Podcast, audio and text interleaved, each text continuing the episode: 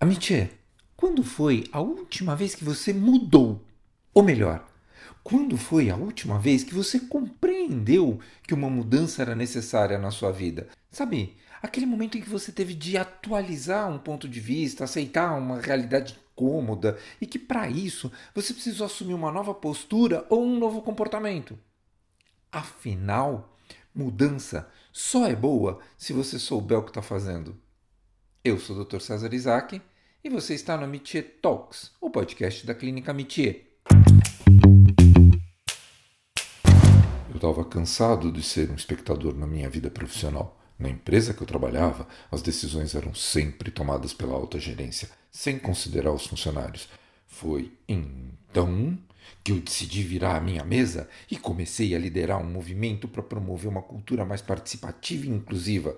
Sem dúvida, foi um desafio, mas valeu a pena ver como a empresa começou a tomar decisões mais justas. Eu vivia um relacionamento tóxico que estava prejudicando minha saúde mental e emocional. Depois de anos tolerando abusos, decidi que era hora de virar a mesa. Busquei ajuda psicoterapêutica, estabeleci limites saudáveis e me posicionei contra o comportamento abusivo. Foi difícil, mas hoje eu consigo ter um relacionamento mais saudável e feliz. E a minha autoestima tá lá no alto. Eu sempre fui uma pessoa tímida e introvertida, mas eu estava cansado de ficar na minha zona de conforto. Aí eu decidi virar a minha mesa e comecei a me desafiar, a participar de atividades sociais, falar em público, enfrentar os meus medos. Tudo isso ainda é um desafio, mas tem feito me sentir muito mais confiante em toda a minha vida. Queridos, queridas e queridas amateurs, eu posso jurar que vocês já contaram ou ouviram alguma dessas histórias. A expressão virar a própria mesa é um ditado popular que significa mudar uma situação de maneira radical, especialmente quando se está insatisfeito com a forma como as coisas estão sendo conduzidas. É tipo assim, como se alguém pegasse a sua mesa e literalmente virasse de pernas para o ar. E isso geralmente implica em desafiar o status quo, romper com normas estabelecidas, questionar práticas tradicionais ou convencionais e adotar uma abordagem inovadora ou fora do comum para resolver um problema ou alcançar um objetivo. Esse tipo de atitude pode envolver a tomada de decisões corajosas, a quebra de paradigmas, a superação de obstáculos e a busca por mudanças significativas em uma determinada situação, seja ela pessoal, profissional, social ou até mesmo política. Amitiers, na sinceridade, qual foi a última vez que vocês conscientemente tomaram a decisão de ser ou fazer alguma coisa de maneira diferente? Hum, se vocês tiveram dificuldade para lembrar, é porque está na hora de prestar mais atenção e ter mais responsabilidade sobre as suas escolhas. Até porque é improvável que alguém durante toda a vida nunca mude. É mais comum que a gente vá mudando sem nem perceber, às vezes até sem intenção ou direção sobre a mudança. Pensa que é fácil? Certamente não. Mas também não é impossível, é simplesmente necessário, porque a gente está vivo, é potente e ainda tem muito combustível para rodar. Vocês conhecem a história da águia? A águia é a ave que tem maior longevidade no reino animal. Ela vive cerca de 70 anos. Porém, para chegar a essa idade, aos 40, ela precisa tomar uma decisão séria e difícil. Suas garras já estão compridas e não conseguem mais agarrar a presa. Seu bico alongado e pontiagudo está curvo e as suas asas se tornaram pesadas pela grossura das penas. Até para ela voar já está bem difícil. Nessa situação, a águia só tem duas alternativas: ou ela se deixa morrer, ou enfrenta um doloroso processo de renovação que vai durar 150 dias. Nesse processo, ela voa para o alto de uma montanha. E lá se recolhe em um ninho que esteja próximo a um paridão, um local seguro de outros predadores. Daí ela começa a bater o seu bico contra a parede até conseguir arrancá-lo, enfrentando corajosamente a dor que isso causa. Pacientemente, ela vai esperar nascer um novo bico, com o qual ela vai arrancar as suas velhas garras, Quando as novas unhas crescerem, ela passa a tirar as penas velhas e pesadas. E após cinco meses, ela sai para o voo da renovação. Certa da sua vitória e pronta para viver mais 30 anos. Eureka! Isso é virar a própria mesa. Porém, hoje em dia, no mundo do tudo ao mesmo tempo agora, a sociedade só valoriza histórias de sucesso. As pessoas são constantemente cobradas para tomarem uma atitude. Parece o mantra do século XXI. Anda, sai dessa, vira a mesa e vai viver.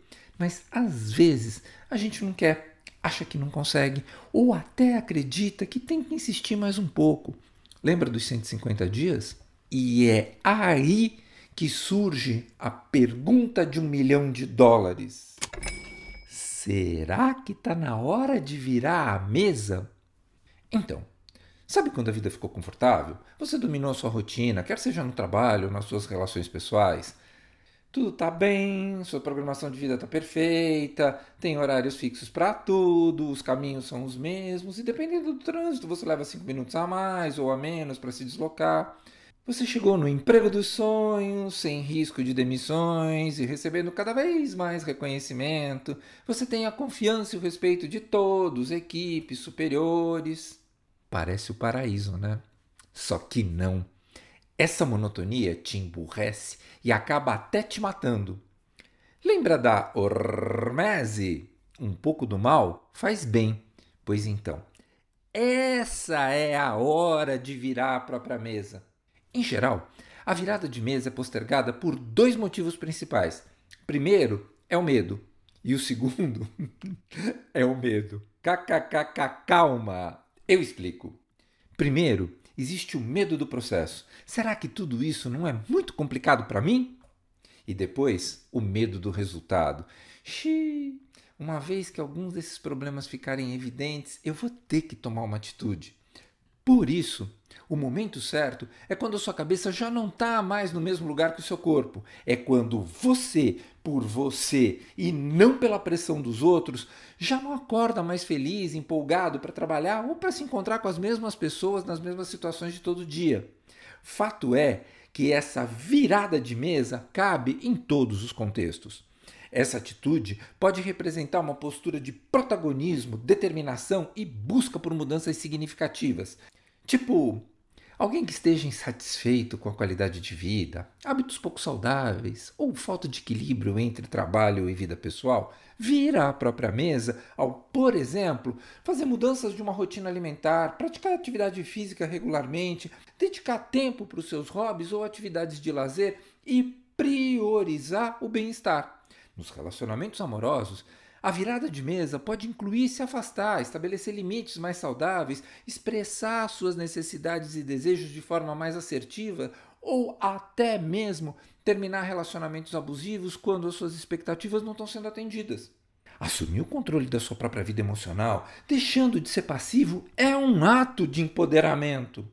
Ou então, aquele ativista que luta por causas sociais como igualdade de gênero, justiça racial ou preservação de meio ambiente e decide virar a própria mesa ao tomar ações energéticas como mobilizar protestos, criar campanhas de conscientização, influenciar políticas públicas ou promover mudanças de comportamento na sociedade.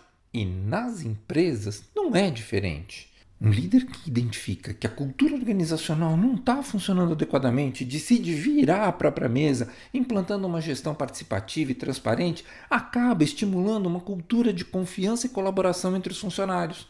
A mudança é algo absolutamente necessário para o desenvolvimento de qualquer organização, Caso contrário, pode acontecer um descompasso de compreensão entre o que a empresa acha que oferece de experiência e o que a pessoa realmente vive no seu dia a dia.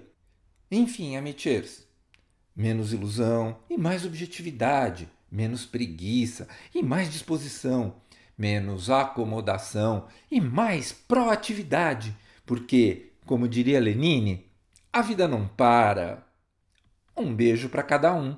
Esse foi o Amitir Talks, o podcast da Clínica Métier. Você pode ouvi-lo no Spotify, no Google Podcasts ou na sua plataforma de áudio preferida. Vale a pena seguir o Métier Talks no Spotify, assinar no Apple Podcasts, se inscrever no Google Podcasts ou no Castbox e favoritar na Deezer. Assim, você recebe uma notificação sempre que tiver um episódio novo.